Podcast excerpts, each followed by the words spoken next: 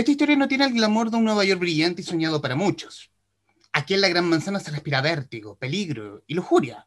Una ciudad con un ritmo distinto a otras capitales. Una ciudad que recibió a Iván en 1995 y el lugar donde nació Mona Lisa. Y les doy la bienvenida a este nuevo capítulo del Traficantes de Cultura para hoy hablar de un estreno, de un estreno genial, un estreno fascinante que nos tiene Onda Media y que hoy nos reúne con su protagonista, con Iván Mona Lisa Ojeda, el protagonista de El viaje de Mona Lisa. Eh, Mona Lisa, bienvenida. Muchísimas gracias. por aceptar esta invitación a querer conversar. Seguro.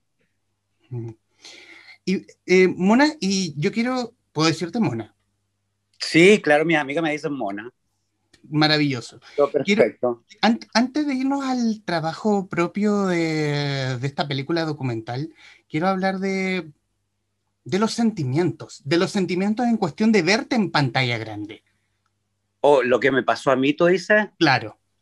Ok, buena pregunta porque resulta, ¿cachai? Que yo no, o sea, ese es un trabajo que empezamos con Nicole, pero en realidad es un trabajo de Nicole. Yo soy el referente, yo soy el, el, you know, el personaje en cuestión, ¿cachai? Y entonces esto me tuve que meter a pesar de que era yo mismo, porque, o sea, mi carrera es de actor, o sea, digamos, eso es lo que yo estudié profesionalmente, por decirlo así, ¿no?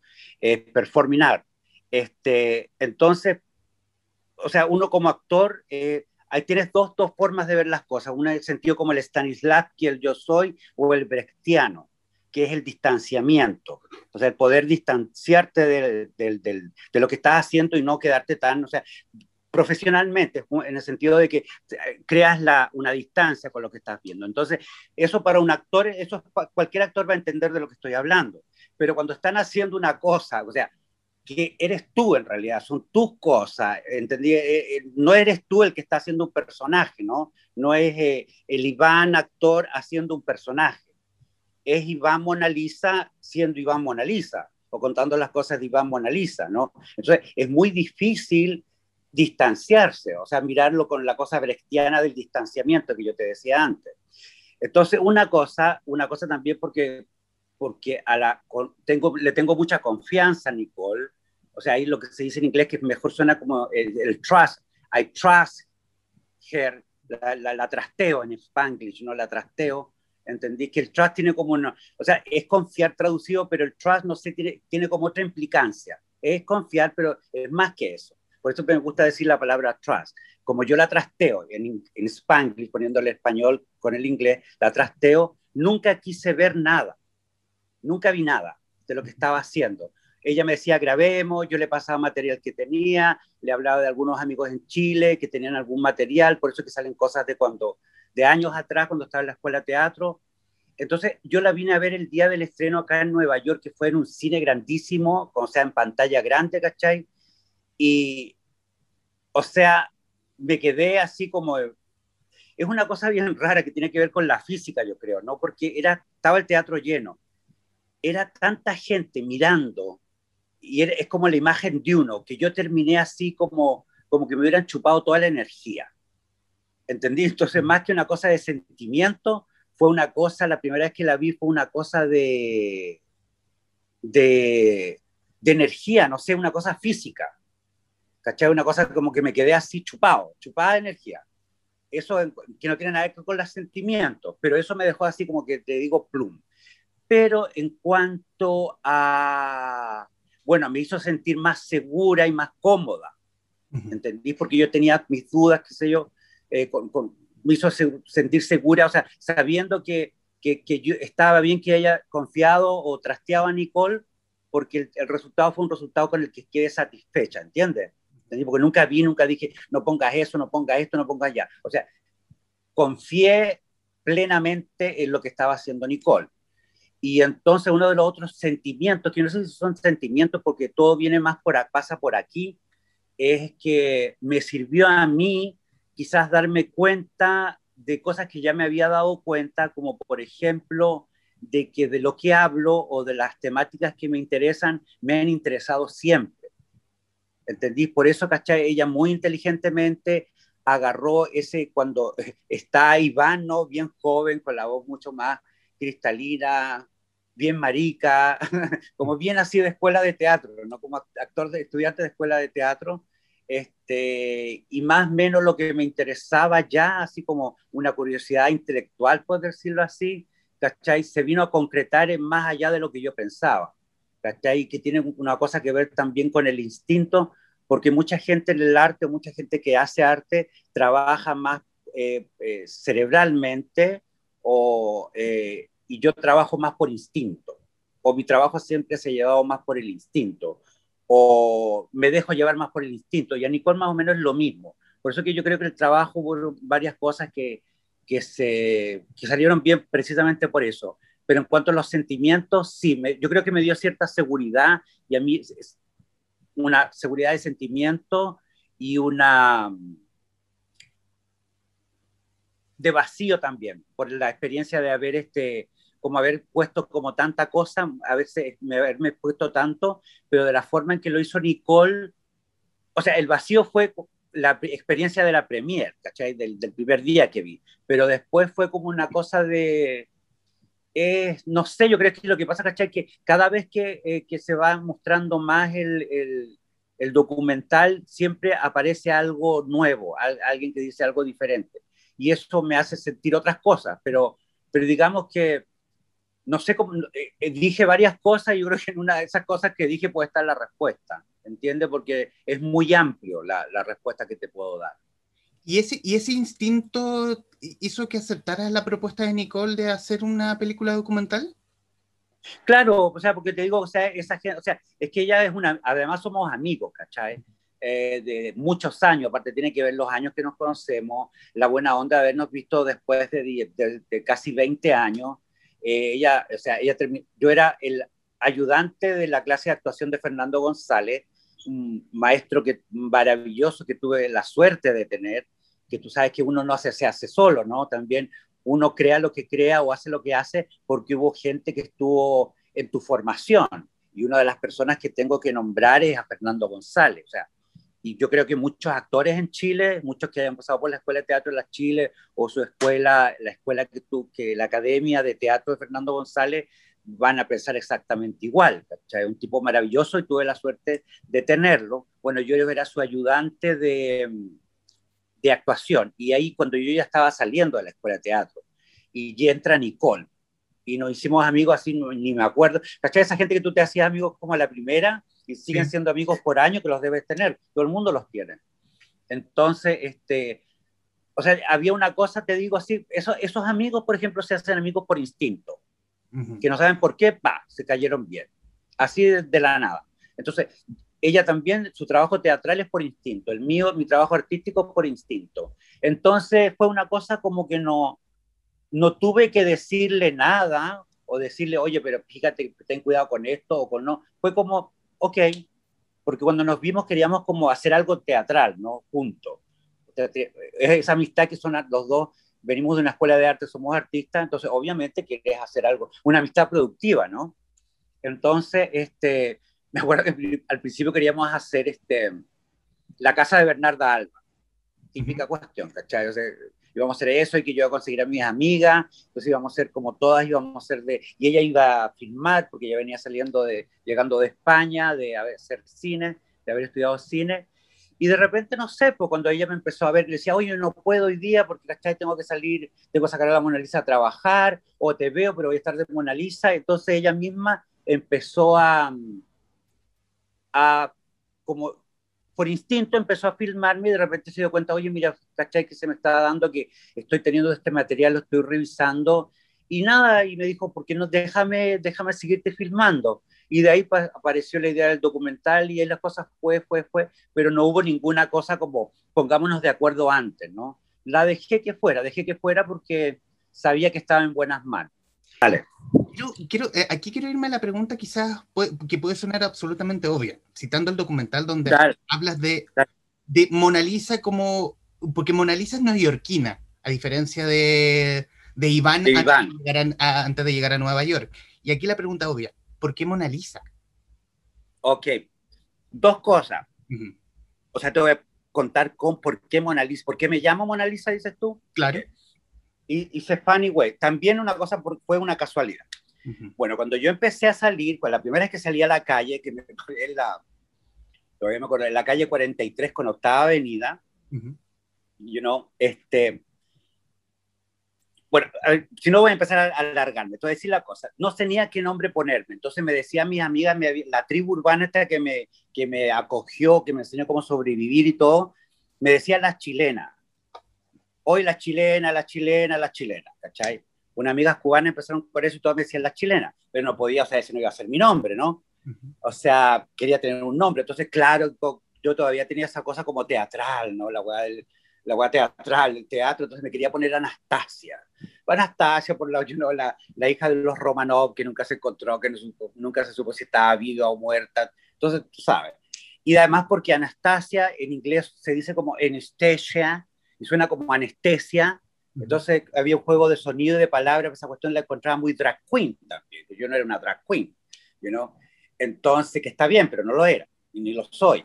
Este, entonces un día, ¿cachai? que yo ya, tú sabes, me sentía ya libre, pues, sabía que si me ponía un, una zanahoria arriba en la cabeza nadie me iba a decir nada, a diferencia que yo, porque yo de Santiago me fui al sur, y del sur a Yanquihue, y del Yanquihue me vine a Nueva York, o sea, venía, imagínate, eh, eh, bien así como, ah, ah, como ya, basta.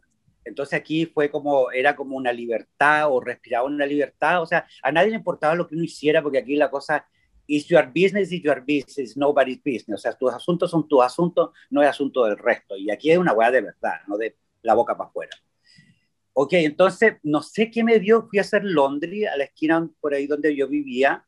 Entonces, la, la manager de ese Londres, una cubana, que era como la, la, la, la, mamá o la curandera, la hechicera, la santera de todas las locas que vivíamos como por esa cuadra, que es el, el Kitchen Neighborhood. Entonces me acuerdo que yo llegué así a hacer mi Londres y me dice, oye chilena, ¿te pareces a la Yoconda? Yo me quedé así, Yoconda, y dije, Yoconda la Mona Lisa, y ya me quedé como Mona Lisa. Por eso, por eso te, me llamo Mona Lisa.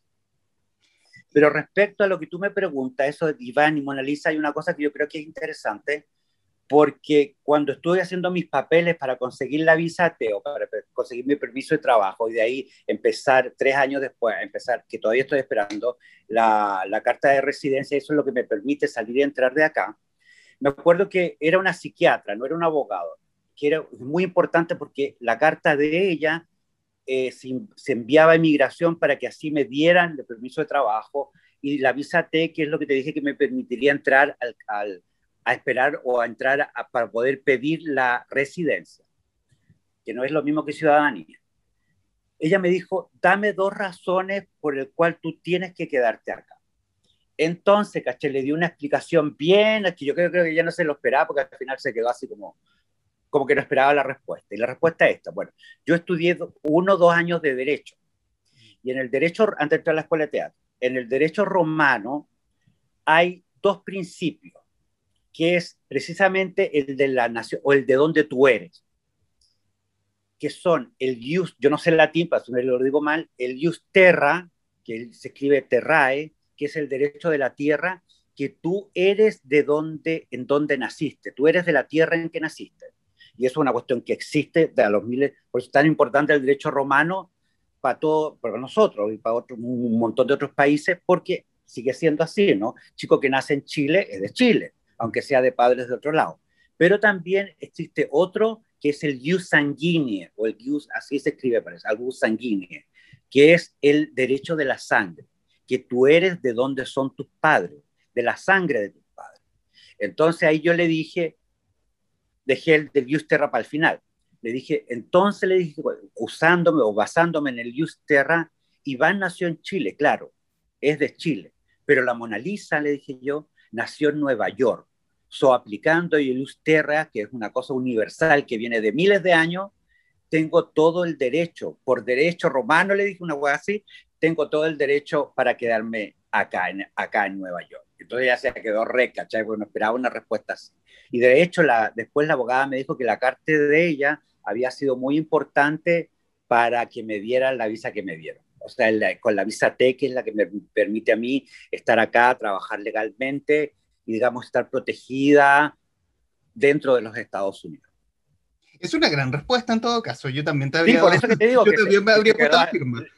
No, esperaba esa respuesta, por eso te digo la, la, la, la persona que me estaba entrevistando se quedó así rec, pero también la respuesta ayudó fue como una cosa muy importante porque la carta de ella que tenía que mandar ella a migración después de hacerme una entrevista a mí este, era como muy importante. Ella es la que decía al final, oye, yo creo que esta persona sí o esta persona no, era muy importante. Y dijo que sí. Quiero, quiero, quiero irme, volver al tema documental y yo creo que hay un personaje importante que es la ciudad de Nueva York, porque es como un ente vivo junto con, con, con, esta Mona Lisa que se mueve en su casa en el fondo. Que se, las busca. que, se que se las, busca. ¿Cómo, me, es que me gusta que se las busca, porque siempre ese movimiento que tiene Mona Lisa, o sea, voy a poner Brechtiano de nuevo, o sea, mirando desde afuera, por eso hablo de como de una tercera persona, ese movimiento que ves de la Mona Lisa es siempre porque se las busca, porque tiene que ir a buscar dinero, porque tiene que hacer un contacto, porque tiene que ir a buscar un cliente, porque tiene, entendí, se las busca. Y ese, ese, ese buscársela hace que se mueva. Y yo creo que es una particularidad de Nueva York por la cantidad de gente que viene de todos lados, ¿cachai? Porque todo el mundo viene a buscársela de, algún de alguna manera. Y ese busca, cuando tú estás buscando algo que realmente te interesa o que es importante, te mueves relativamente rápido. O sea, mm. o si no te mueves, la estás craneando, como quien dice, pero es un you activo, que va a un ritmo que te da la ciudad. Entonces, por eso, ¿cachai? Que eso, quería decirte que, por eso, a propósito de que la Mona Lisa se las busca, y ese se las busca, la lleva a ese movimiento, que es un movimiento como el de todo el mundo. Nueva York es así, es una, eso lo está en el primer libro, yo creo, no sé, pero parece que sale, yo creo que sí sale, sale en, en esa especie de collage, cuando en el qué cuento, no me acuerdo qué cuento está, eso de que en Nueva York es como una, una máquina en que todo el mundo, ¿cachai? Está, sirve, es una tuerca, es una parte de esa máquina que sirve y que giras y giras, y vas y vas, y con un momento cuando ya no sirve, pues ya no sirve. Y fuera y viene otro, otra a, a ocuparte, que tiene que ver también con la física, eh, que es una cosa con el movimiento, hay una, ese movimiento crea una energía y todo eso. Pero Nueva York, y eso lo había dicho antes, este, yo lo veo, personalmente, yo lo veo como un país dentro de otro país. ¿Cachai? Nueva York es como un país dentro de un, país grande, así inmenso, ¿no? Yo, yo no sé si la Mona Lisa pudo haber este, nacido en Boston, por ejemplo, o no sé si la Mona Lisa pudo haber eh, nacido en Miami, no, era Nueva York, yo creo que tenía que ser Nueva York por eso Nueva York es como, claro, pues, y de hecho el documental no se hubiera hecho si la Nicole no se hubiera venido no solamente una vez que vino de visita, sino que conoció a alguien, se enamoró, se quedó, se casó, está casada y, you know, en Nueva York. O sea, la misma Nicole lo hemos conversado varias veces, o ella me lo ha dicho, que este documental no habría sucedido si ella no hubiera, si no fuera por Nueva York, o Nueva York, porque bien tú lo dices, y la primera persona que lo dice, yo creo, o que yo me acuerde, que ve a Nueva York casi como un personaje más dentro del documental. Es algo absolutamente, esto es, esto es una historia absolutamente neoyorquina. Porque uno imagina mirándolo desde afuera, uno que no ha salido de Chile al menos, te lo, digo, te lo digo yo, que uno imagina como, como la, esta, esta urbe que tú lo dices, la máquina es como la máquina de moler carne, pero que en algún momento tiene que... Porque, es moler carne, muele carne, sí. Porque, claro, porque si no te, absorbe, te come y cagaste. Claro, claro, sí. Y aquí, y aquí eh, hablar de las comparaciones del tiempo que llevas en Nueva York. ¿Cómo, es el, ¿Cómo era el Nueva York del 95 a cómo es el Nueva York de hoy? Odiando, odiando la cuarentena del COVID. Bueno, o sea, bueno, yo creo que, buena pregunta, porque igual yo, o sea, yo conocí, mira, ok, por ejemplo, la parte en que yo llegué a vivir, o la parte que se mueven todos estos personajes, o la mayoría, este, es en lo que se llamaba, ya, quedó en la leyenda, ya es una leyenda urbana que se llamaba Hell Kitchen Neighborhood, que es la cocina del infierno. Eso significa literalmente. Y obviamente, o sea, muchos años atrás, en los 30, en los 40, eso era un lugar así, olvídate, o sea, estaban todas las gangas, en ese tipo eran las gangas judías, las irlandesas, entendí, o sea, era bien peligroso. De hecho, hay un, hay un, hay un musical, ¿no? Que se llama 42nd Street, en que están todos, mucho crimen, pasa de todo, ¿no? Era como una parte bien pelúa, por decirlo así. Y bueno, entonces, este, cuando yo llegué todavía no existía toda esa criminalidad que es la exagerada, la de antes, pero existía, por ejemplo, mucha gente todavía, por ejemplo, tú podías ver a los pimp, a los pimpes, los pimp, ¿no? los, los cafiches que tienen chicas que trabajan para ello, todavía podías ver este, a los hustlers, los chicos, por ejemplo, los chicos estaban en una esquina y al frente estábamos las, las, las travestis o las transgénero, las transexuales, ¿entendí? O sea, tú veías todo eso y no pasaba nada. ¿Cachai o no? Eh, la misma policía se, se, paseaba por ahí, ya conocía a todo el mundo, se saludaban. Y a veces te decían, bueno, los martes y los jueves había que tener cuidado porque te arrestaban, pero los otros días yo no les importaba, ¿entendí? Era como, como que había como un, ¿cómo se dice? Un ponernos de acuerdo ciudadano, eh, callejero, por decirlo así, que estaba bien y todo, no había problema, estaba lleno de pit show, de sex shop, ¿cachai? Este, y ahora ese lugar que se llamaba Hell Kitchen Neighborhood, ahora se llama Chelsea Clinton Neighborhood. O sea, ahora es toda esa, o sea, todos esos pip show, todos esos personajes que yo te dije, ya no existen. Existen, porque, pero están todos en indoors, no están en la calle, no puestos en la calle. La primera es cuando yo llegué a esa parte, no sé si viste la película Mid Now Cowboy, ¿No? que trabaja Dustin Hoffman, tienes que verla, te va a encantar que trabaja Dustin Hoffman y el que es papá de la Angelina Jolie, que es, es la historia que, de un, un tipo de, de, de, Texas, me parece, así como un cowboy que llega a, a esa zona, a Times Square o Hell Kitchen, y tiene que ganar dinero y se hace hustler. ¿cachai? Y entonces todo eso era como cuando yo vi ese lugar, que fue la primera noche, la, apenas yo llegué a Nueva York, me quedé en un lugar que es el New York Dramatics, que a dos cuadras de todo eso. Entonces, en la noche, cuando ya era, llegué de noche de hecho, pero yo no me fui a dormir, me fui a, después fui a caminar donde veía unas luces que venían a lo lejos y veo todo esto, era como estar en Midnight Cowboy, era como estar, eran todos estos personajes, o sea, no, no sé, pues en Chile ahora hay más inmigración, pero cuando yo llegué hace 20, 20 y tantos años atrás, no existían todos más o menos iguales, ¿no? Y yo impresionado, ¿cachai? Y ahora eso existe. She's screaming. She's screaming in Times Square. Yellow taxis and music from the Middle East. Penitenza, penitenza, penitenza. Prega per la conversione dei peccatori. ¿Aló? Este es el teléfono de Iván Ojeda. Creo que han pasado 18 años. Una de las tantas noches en Nueva York. filmando no? Estoy filmando, mona. Quédate tranquila, relax. Mona Lisa es alta, es rubia, hace dinero y se come los medios minos. Y es verdad, la Mona Lisa nació acá.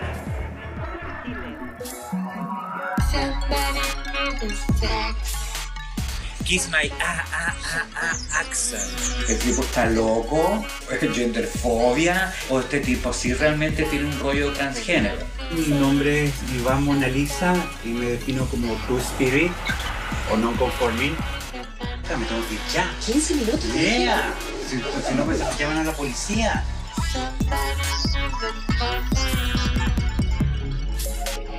Lo que viene, no sé. Lo único que tengo claro es que tengo que seguir escribiendo. Lo que viene alrededor, Dios dirá, como ha sido toda mi vida.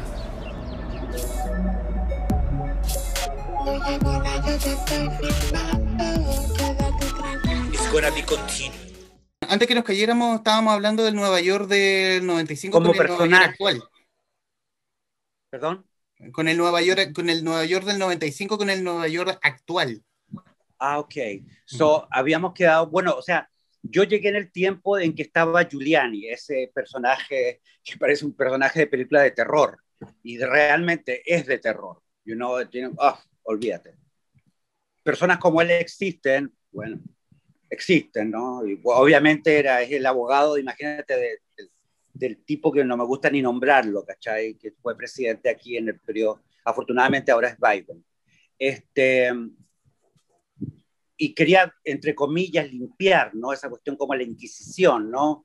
o con eh, la wea como limpiar con toda esa cosa moralista, con toda esa cosa racista, clasista que tiene lo que llaman las limpiezas, ¿no? Entonces quería limpiar todo eso y entre comillas lo logró, ¿no? En el sentido de que ahora todo eso, todos esos lugares que ya no existen los pichón, no existe nada de eso, todos esos lugares desaparecieron, ¿no?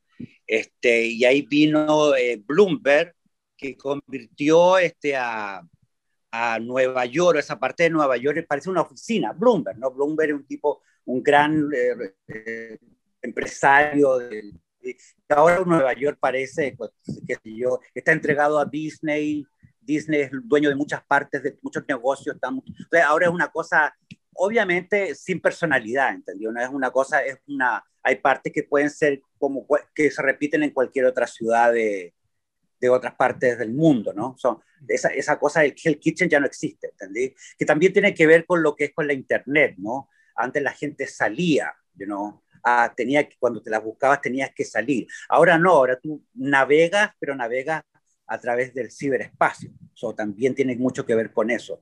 Pero yo creo que el Nueva York de antes, o sea, ese, pero ese ritmo, ese, ese, esa, esa cosa como de que a cada uno aquí viene a buscársela, en el sentido viene a, con algo en la cabeza un asunto, unos más claros, otros que no venían tan claros, tan claros como yo que no venía tan claro y, y ahí fui descubriendo en el, en el buscar, en el navegar, eh, pero eh, ese, ese espíritu que también que, porque tú sabes que Nueva York no fue fundado por los ingleses, Nueva York fue fundado por los Países Bajos, no sé, ese tiempo se llamaba lo que es Holanda, Bélgica ahora, ¿no? Entonces, en ese tiempo, precisamente en el Renacimiento, es cuando empieza la Inquisición, esa, esa casa de brujas, ¿no? Que en realidad era para quedarse con los bienes materiales de, qué sé yo, de, de gente que hacía dinero, pues la iglesia, por eso que le, el Vaticano es uno de los estados más ricos del mundo. Esa plata o ese, ese, dinero, ¿cachai? Todo el mundo sabe que fueron de todas esas inquisiciones, son platas que se robaron de siglos, y de siglo de los siglos. Este, entonces, en ese tiempo, en, ese, en el Renacimiento, todo lo que son los Países Bajos, ellos aceptaban a musulmanes, a judíos o a los que acusaban de hechicería, y ese, era, porque a ellos les interesaba el trade, el trade, o sea, el, el, intercambio, el intercambio comercial, que es donde ahí nacen los banqueros, nacen los grandes. Una vez que ya se descubrió América, ¿no? El nuevo camino a las Indias, o si ha venido Marco Polo, había ido a, Asia y traía la, las sedas, todas estas cosas del trade. Entonces esta gente se empezó a volver rica, ¿no? Eh, bueno, entonces en esa parte esa gente pudo, pudo este, hacer su asunto, hacer su negocio, hacer su business sin ser perseguido.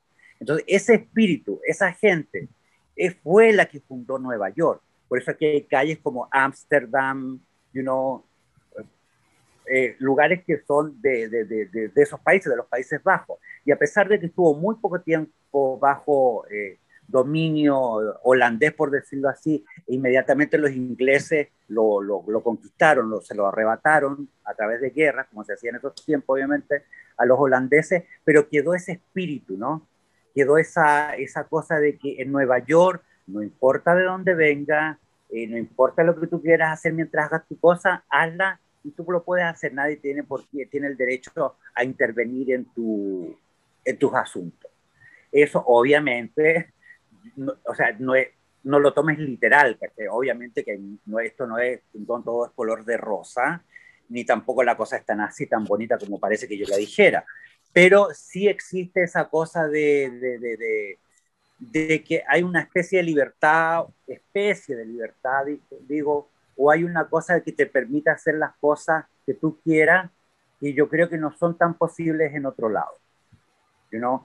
y, pero respecto a del Nueva York de antes, el Nueva York de ahora, eh, del, cuando yo llegué al de ahora, claro, no, no, pero es que también es bien importante lo que, el papel que ha jugado la, el, el cyberspace, ¿no? La, la, internet, o sea, inconfundible. You know, ya, por ejemplo, lo, todo lo que son los trabajos, por ejemplo, el trabajo sexual, existe ya, ya no existen las, los pick-up bar, ¿no? Uh -huh. Que cuando yo estaba, ¿cachai? Que eso, pick-up, agarrar, levantar. Y tú ibas a Magazine y decía ahí perfectamente, pick-up bar. Entonces el que veía eso sabía que era donde él podía o ella incluso podía, porque habían trabajadores sexuales o para gente straight, gente heterosexual o para gente, que- qué sé yo, había para todo. Pero todo estaba en magazine, eran los pick-up. Eso ya no existe, ya no existen. Ahora son, están en la internet, you know? Eh, qué sé yo, pero claro, porque son tiempos nuevos también, ¿cachai? Son otros tiempos. Estoy hablando, además, ¿cachai? Es, todo esto es, cuando yo llegué, no habían caído las torres, que eso fue algo bien fuerte para los que estuvimos acá. O sea, en un momento tú no sabías que de repente iban a invadir eh, Nueva York. Todo daba como que la- en un momento se cerró todo, nadie podía salir ni entrar a Nueva York. Eh, había un olor a, horrible a quemado, a, a plástico quemado, a químicos quemados.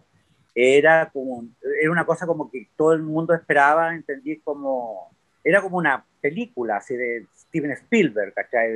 Los marcianos que iban a invadir, qué sé yo, una cosa fea, ¿no?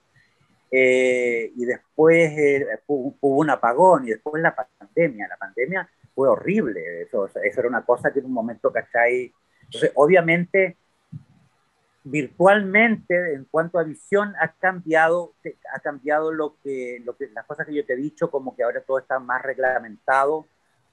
Quizás porque es más fácil a través de la Internet esto, eh, ubicar o reglamentar todo, pero lo que no ha cambiado es esa cosa, ese espíritu, ¿no? esa energía, ese, ese ven acá y haz tu propio business porque nadie te puede decir o están las condiciones para que ese business que tú quieres hacer o se realice, eh, se haga, sea realidad.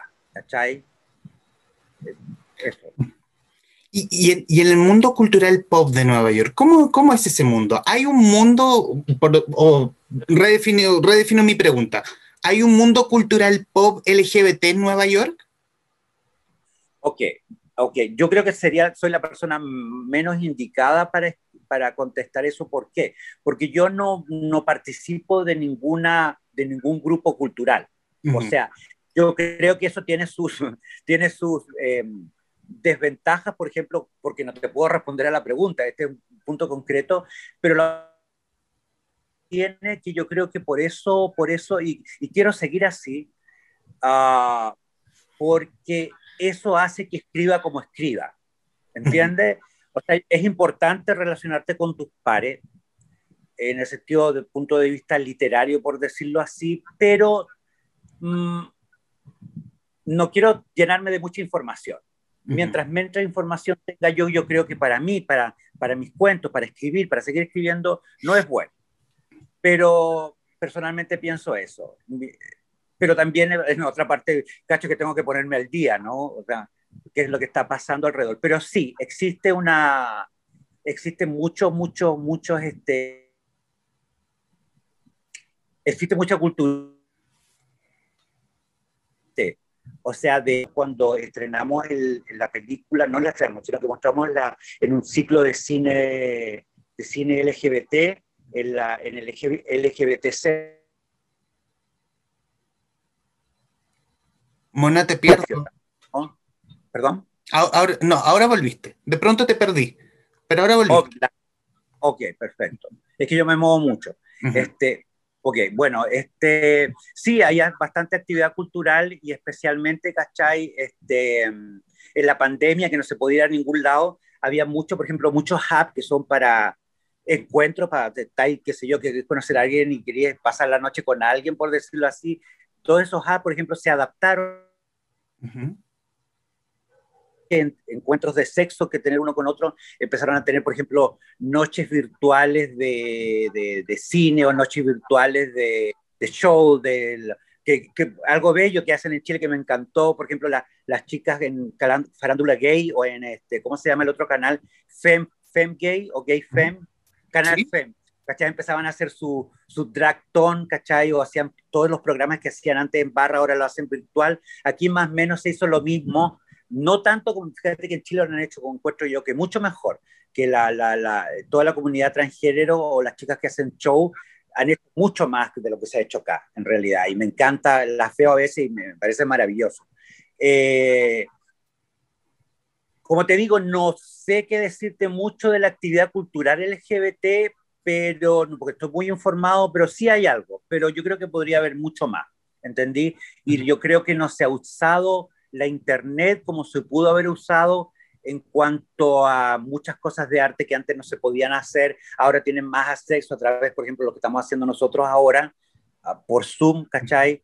Eh, que yo puedo estar acá metido acá adentro y tú allá y no tenemos que ir a ningún otro lado, que tiene sus ventajas, pero también tiene sus desventajas, pues una nueva forma de comunicarse, ¿cachai? Para otra gente, generaciones más jóvenes, es súper, es como nada nuevo, para mí es algo nuevo, pero respecto a eso yo creo que le ha faltado al mundo cultural LGBT, maybe me estoy equivocando con la respuesta porque te dije que no soy la persona más correcta para darte esta respuesta, pero yo creo que se pudo haber utilizado mucho más para precisamente dar, hacer muchos eventos, dar más cabida y hacerse más amplio, más amplio, porque lo bueno que tiene esto es que sin moverte del lugar donde estés, que a veces tiene mucho que ver, que estáis cansada, no querías hacer nada, entonces ahora es fácil, ahí mismo donde estás tú puedes conectarte y puedes ver una exposición, que no es lo mismo obviamente que en vivo, pero es, you know, una nueva forma de, de ver.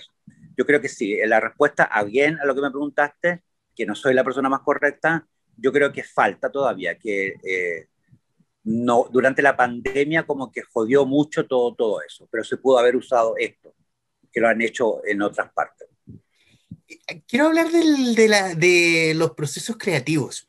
Eh, y, quiero ya enfocar y quiero enfocarlo en un, punto en especial que son los cuentos. ¿Cómo son tus procesos creativos? Ok, eh, creo, creo saber lo que te refieres con proceso creativo. Bueno, a ver, yo no, yo tengo todo acá primero.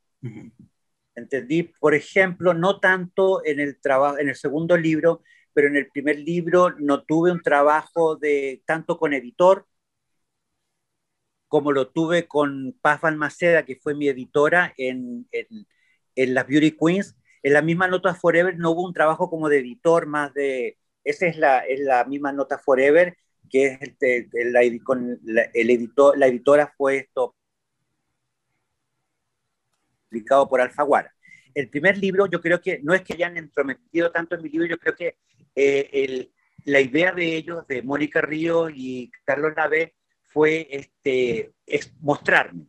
Yo creo todo en la cabeza, quizás es una cosa muy gitana que yo tengo, ¿cachai? Esta cosa la, la creé acá.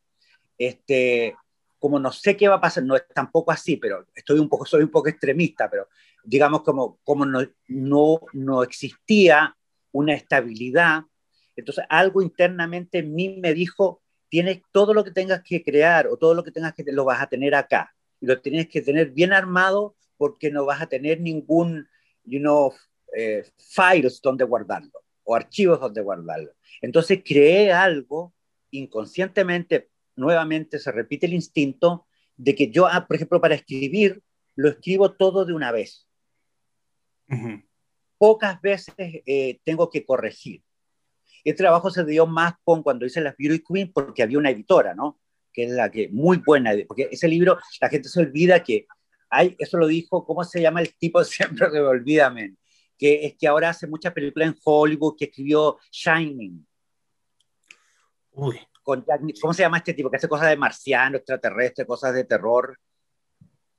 Ay, bueno, ya, el tipo este dijo, la gente no sabe que toda la gente piensa que detrás de un buen libro hay un buen escritor, obvio, pero mucha gente no sabe que también existe un buen editor. El trabajo del editor es muy importante y en el caso de las Beauty Queen fue muy importante el, por el trabajo de la Paz Almaceda. Bueno, digamos que en ese caso, bueno, ahí hubo un trabajo más, pero el esqueleto, el de lo que iba a hablar, eh, más menos lo, la cosa estaba ya hecha y esa la tengo ready antes en mi cerebro. Yo me, me, me, me demoro mucho también un poco por pereza, la verdad, de todo ser honesto, soy como bien lazy, pero también porque todo lo quiero tener claro, porque no me gusta corregir, me carga corregir. Entonces sé que mientras más claro tengo las cosas, va a ser mejor, porque no tengo que pasar por el proceso de, de corregir. Otra cosa, yo escribo, a mí en qué me afectó la pandemia en la cuarto creativa, a mí me afectó porque no pude escribir nada. Ahora estoy escribiendo de nuevo. ¿Por qué? Porque las bibliotecas estaban cerradas y yo escribo en bibliotecas. O sea, yo soy, digo, ok, me planeo, digo, voy a ir a esta biblioteca, voy a escribir tres páginas. ya me, me, aburro, ya me, me empiezo a distraer. Entonces, y tengo que ir a bibliotecas porque yo sé que ahí no puedo hacer ruido ni me puedo distraer. ¿cachai? Si me dejas solo, no, pues, me distraigo, hago cualquier cosa menos lo que tengo que hacer. Yo mismo me obligo a ir a la biblioteca, pero mucho rato en la biblioteca me, me olvido. So, de ahí digo, ok, voy a caminar, me voy a tomar un café, voy a ir caminando, voy a pasar por aquí, voy a recorrer la ciudad y me voy a meter a la biblioteca que queda a 10 cuadras más. Y así lo hago. ¿Entendido? No? Entonces, no había bibliotecas abiertas y no podía escribir, ¿cachai? No, no, de verdad, te juro. Ahora ya abrió la biblioteca y ahora ya estoy escribiendo de nuevo. So, mi proceso creativo tiene mucho que ver en que aprendí a que tengo que guardar las cosas en la cabeza y con las circunstancias. Y las circunstancias, por ejemplo, de que ahora está abierto y está en la biblioteca, esto me hacen eh, escribir de nuevo o crear de nuevo. No, la creación no, la creación siempre está. Pero, digamos, el hacer que eh, salga un producto de esa creación, sí, necesito ponerme como ir a la biblioteca, obligarme a estar en un lugar en el que no me puedo distraer, ¿cachai? O que yo sé que tengo que estar en silencio. Eh, sí, y además, ¿cachai? Toda la limpieza de la, del tema, que los temas más o menos los tengo claros, pero toda esa limpieza que tengo que hacer, eh, que no la quiero hacer después en papel, te estoy refiriendo en cuanto a la escritura, la creación de la escritura, eh, la tengo, la hago acá, acá adentro, en la cabeza. Mientras más seguro lo tengo, ya está ready para depositar en el papel, por decirlo de alguna forma, y este, generalmente todos los cuentos no tienen que arreglarse mucho. Cosas gramaticales, pero no el, el, el, el, hueso, el esqueleto de la cosa. A principio de este mes, Las Beauty Queens vio, dio, vio, la, vio la luz en su versión en inglés. Eh, prologado por Pedro Almodóvar, que como dicen los españoles, flipó en colores con, su, con una recomendación de tu libro en, en su cuarentena. ¿Cómo recibiste esos halagos del director español? Bueno, primero que tiene muy buen gusto. Pues, tengo que decir que Almodóvar tiene muy buen gusto, punto uno. Este, bueno, claro, este, o sea, mira, o sea, de hecho, ¿cachai? Yo le, a pesar, anyway, el libro había tenido ya antes muchas buenas críticas, ¿ok? So, lo que pasa es que Almodóvar, al ser un mega star, estar dentro del establishment ya, o sea, Almodóvar es conocido ya en todo el planeta, ¿no? So, por eso, digamos, la opinión de ella de fue muy buena a nivel de marketing. En el sentido de que, por ejemplo, a mí me empezaron a buscar, por ejemplo, o varias cosas empezaron a aparecer, entre esas la traducción al inglés, porque, porque por Almodóvar, por la opinión de Almodóvar, ¿entiendes?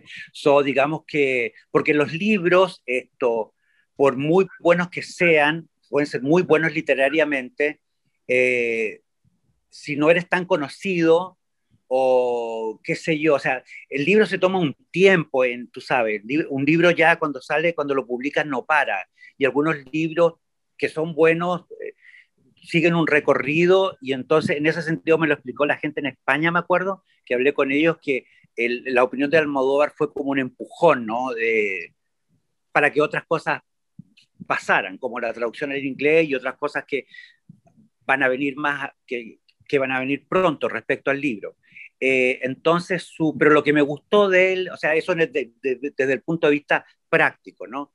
Desde el punto de vista, ¿cachai? De, del comentario que hizo, de la crítica que hizo, eh, me gustó mucho cómo él vio la solidaridad, que es una cosa que tiene que ver, para que la gente lo vio, el, que yo nunca lo vi porque para mí es, es, parte de mi tribu, ¿no? So, para mí es esto, las cosas que son para uno del diario vivir no las ve la otra gente la que te lo tiene que decir para que uno se dé cuenta. Pero me gustó esa analogía que hizo de, la, de nuestra comunidad de transgénero, eh, como la, la, analogía que hizo con, con las vecinas del pueblo de donde venía su madre, ¿no? Esa, esa, esa, cosa, esa, esa cosa como ese código que viene porque viene sin imponerte lo que se da entre, entre algunas tribus. Eso me gustó mucho. Y otra cosa que me hizo pensar también de por qué esa solidaridad tiene que ver también con la única cosa buena que nos dejaron los españoles, que fue el idioma. ¿Cachai? El español. O sea, esa cosa maravillosa que, que chicas que vengan algunas de ellas que sean muchas, ¿no? Son muchas, que vengan de México con la Francesca que sale en el cuento en el primer libro, o conmigo que ven, venimos del sur de Sudamérica y cuando apenas nos vemos ya hay una buena onda inmediata no solamente porque pertenecemos a la misma tribu, no solamente porque esto habla, hacemos el mismo oficio, eh, es porque hablamos el mismo idioma. ¿Cachai? Entonces, eh, eso, y, y, o sea, fue un gesto, o sea, o sea, eso fue muy bueno, o sea, me ayudó mucho el comentario de Almodóvar, pero él también como persona te das cuenta que es un tipo súper humble, súper sencillo, ¿por qué? Te voy a contar una anécdota que eso no se lo he contado a nadie, a nadie, porque todo el mundo me, yo esperaba esa pregunta porque todo el mundo me la hace, yo veo que me la van a hacer. Me encanta. Almodóvar, ¿no? ¿Entendí? Pero esto no se lo he dicho a nadie, o sea, el tipo es un tipo súper humilde, súper sencillo, porque resulta que él hizo el prólogo, ¿no? En, en el libro en inglés, o Deal, o sea, está bien, ¿no? Que un presentar, ser presentado a, al mundo anglosajón o de habla inglesa, porque el libro también se, está en Londres y todo, lo, en la India, en Australia, este, en varias partes, eh, con el prólogo de Pedro Almodóvar, ¿no? Entonces, cuando Astra, que es la editorial de publishers que me publicaron acá, en, en Nueva York, esto, hablaron con él y bueno, ¿y sabes lo que cobró? Uh -huh mira lo que él cobró, que eso dije, ay no, y todavía no le he escrito ni una carta, es más, ahora me, con esto me acuerdo que tengo que mandarle un libro dedicado, ni es, ni es, ni eso de hecho.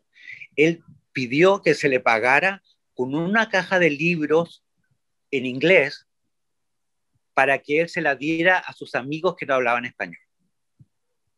Eso es lo que cobró. O sea, buena onda el tipo, ¿cachai? Súper buena onda y mala onda yo que no le he dado ni las gracias. Bueno, si no está viendo, saludos.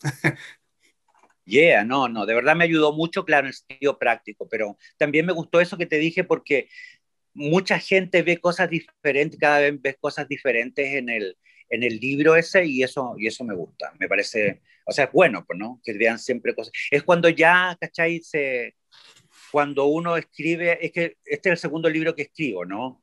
Y por ende, por ser con una editorial, digamos, la otra fue con una librería independiente, una editorial independiente, que son muy importantes, el trabajo de las editoriales independientes es súper importante porque aparte de publicar gente que ya es conocida, publican mucha gente que no es conocida, como en mi caso, y porque ellos hicieron la publicación de la misma Nota Forever, apareció en una serie de un libro que vio La Paz Balmaceda, que trabajaba para Alfaguara, y de ahí se publicó en Alfaguara, y de Alfaguara estuvo en España, y de España lo vio el modo entendido no, todo tiene una cadena, ¿cachai? No, so, todo es importante, todo tiene un paso. Pero como te digo, te repito again, eh, lo, lo, él dio fue como un empujón a nivel de marketing, por decirlo así.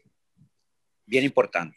Quiero, y, y, y, fue en plena pandemia, ¿cachai? Fue en plena pandemia porque, disculpa, porque yo creo que esto es interesante. Lo estaba comentando una vez con unos amigos así, estábamos en la media nota, uh -huh. en una nota así, y entonces apareció esto del Almodóvar y alguien parece que me preguntó, o se enteró, qué sé yo, no, ni me acuerdo bien.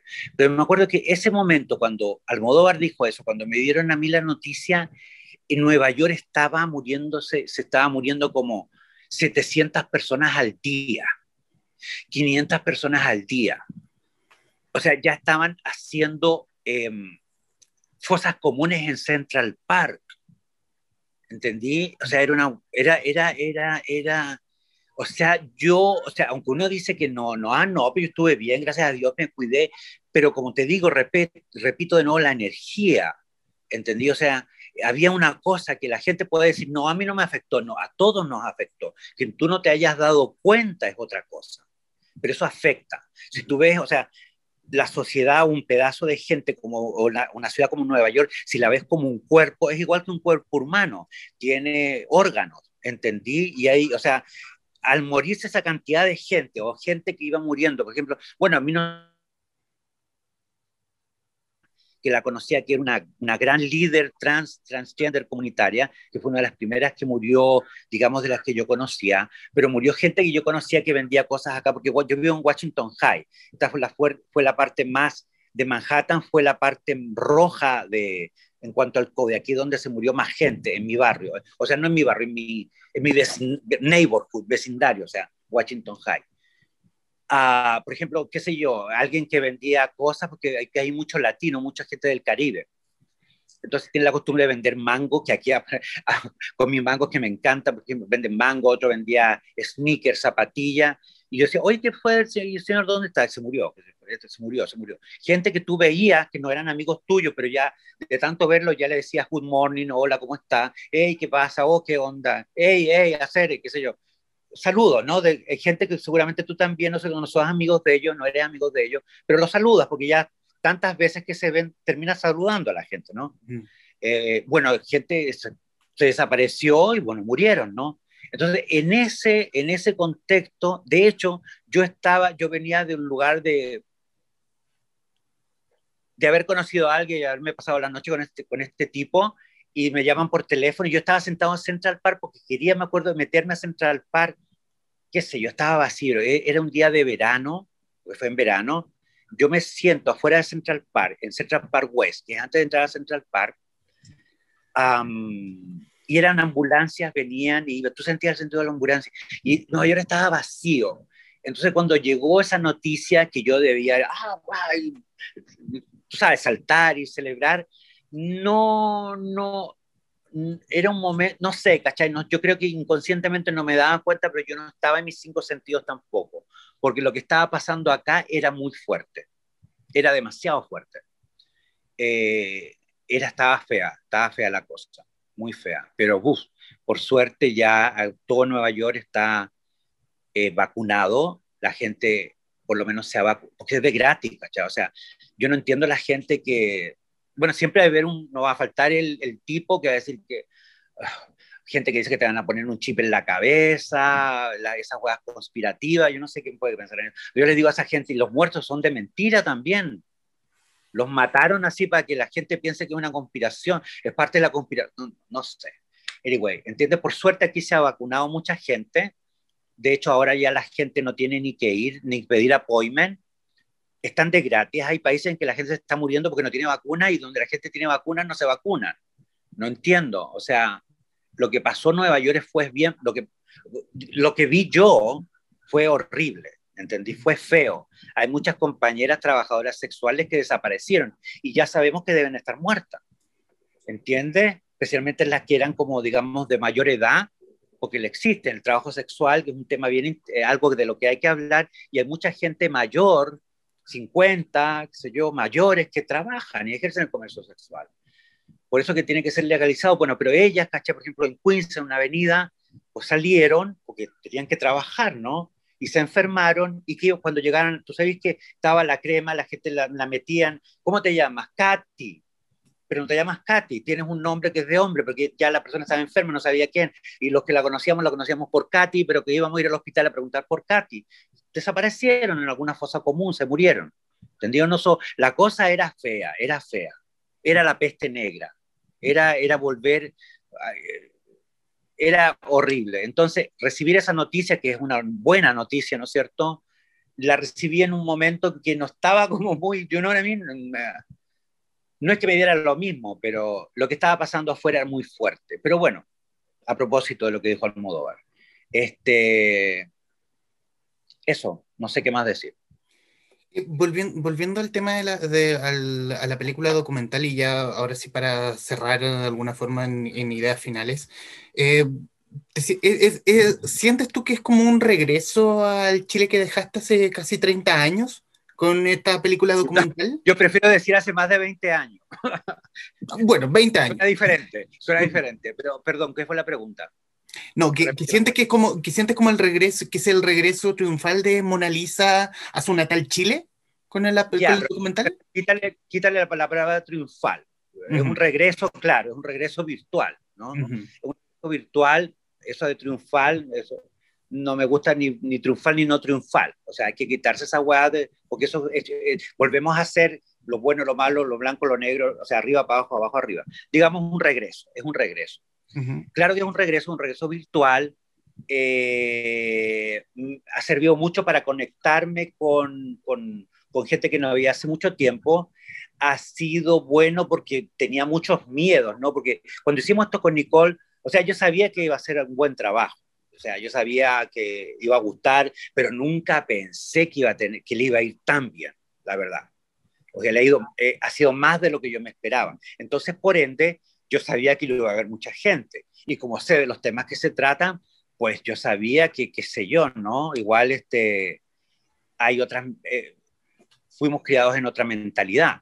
Pero lo que me gustó mucho fue darme cuenta de que hay una nueva generación que son súper abiertos, que son súper inteligentes, que son bien políticos, bien contestatarios y bien, bien open mind, o sea, son bien abiertos de mente y eh, eso me encanta, que, no me había, más o menos lo sospechaba porque siempre estoy conectado, trato de ver las cosas que pasan en Chile y, y, la gente joven es muy interesante en Chile, me encanta la generación nueva, me encantan, las encuentro súper, súper informados, súper eh, desprejuiciados, no sé, no sé si serán, obviamente no todos, pero veo una gran cantidad de ellos. Y yo siempre digo, cuando me entrevistaron de Maricueca, con la, ¿cómo se llama ella? Maraca Bastarda o Maraca Barata, entonces yo les dije, si Chile hubiera, hubiera sido como son ustedes, cuando yo me vine a Nueva York, yo habría vuelto.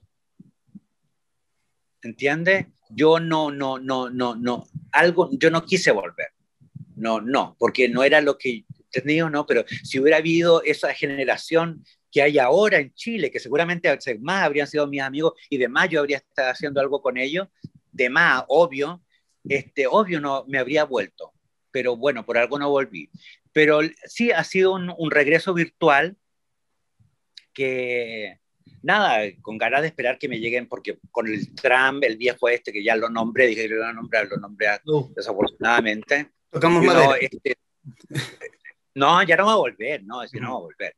Claro que también tenemos que saber que es la imagen, hay una cosa, hay un poder atrás que nadie ve y que maneja todo, eso lo sabemos. Pero por favor, que no empiece con las huevas conspirativas, porque yo no creo, eso no sé cómo puede, gente puede creer en eso todavía. Anyway, este, se atrasaron muchas cosas, ¿no? Entre eso, mis papeles. Pero no, yo creo que este año en algún momento, y obviamente me voy a ir corriendo directo a Yanquihue, en realidad de ahí no me voy a mover, porque somos muchos años que, no veo a mi familia, aunque estamos siempre en contacto, sí, más de una vez, o sea, siempre estamos en contacto, pero no es lo mismo estar que estar virtualmente, ¿no? Es totalmente diferente. So, me gusta que, me ha gustado porque mucha gente que no, no, no nos poníamos en contacto de hace tiempo me han buscado y nada, me parece bien porque también me hizo darme cuenta que había un Chile como te digo, repito de nuevo, la generación nueva, menos desprejuiciada, más política, que tiene varias miradas de las cosas. Ah, hay un Chile que, bueno, Chile siempre ha sido un país este, de políticamente, cívico hablando, muy desarrollado. O sea, fuimos el primer país en elegir un gobierno socialista por las urnas, sin revolución. Hemos sido el primer país en elegir una mesa, o sea, la gente es la que va a escribir la constitución a propósito de un tipo, un tipo que sacó una cosa de por qué era peligroso lo que estaba pasando en Chile, hablaba de populismo por la, por la cosa de la constitución, el weón, o sea, no cacha que aquí no puede haber populismo porque es el mismo pueblo que está escribiendo la constitución, no, no, no es ningún político que está vendiendo la pomá para hablar de populismo, ¿entendido? No? Entonces, eso de que haya una paridad entre hombres y mujeres, eh, eso de que por lo menos se reconozcan eh, que los pueblos indígenas tienen que tener representación en la Constitución, pues eso no existe en otra parte del mundo, dígame dónde. Que tampoco me salgan con los países de izquierda, que para mí son la misma cosa con el, el otro lado de la moneda. Con la COVID, a mí todos, todos esos gobiernos de izquierda, no, para nada, no me interesan. Es un, ojalá que no pase. No, nada que ver. No, no estoy de acuerdo con esos gobiernos de izquierda. Este, ¿Qué te iba a decir esto? Um, eso me di cuenta con lo de la, la COVID, no, no hizo que cada uno nos viéramos las caras tal cual somos. Este, ¿Qué te iba a decir respecto a eso? Se me fue la onda, pero te iba a decir algo de... No me acuerdo. Uh, se me fue. Bueno, pero mira, hagamos, hagamos esto. Primero, eh, y ahora sí para cerrar, eh, Mona, quiero darte las gracias. Ha sido un gusto esta conversación, un poco accidentada, sí, pero, problemas hemos, técnicos. Pero, pero hemos logrado hacer conexión a pesar de que los poderes fácticos nos atacan desde la virtualidad. Y obviamente quiero darte estos minutos finales para que digas lo, lo que sientas recomendar la, el documental, por lo menos yo lo voy a hacer, recomendarles que están en ondamedia.cl, gratuitamente, disponible para Chile, y que obviamente estos minutos finales son tuyos, Mona. Ay.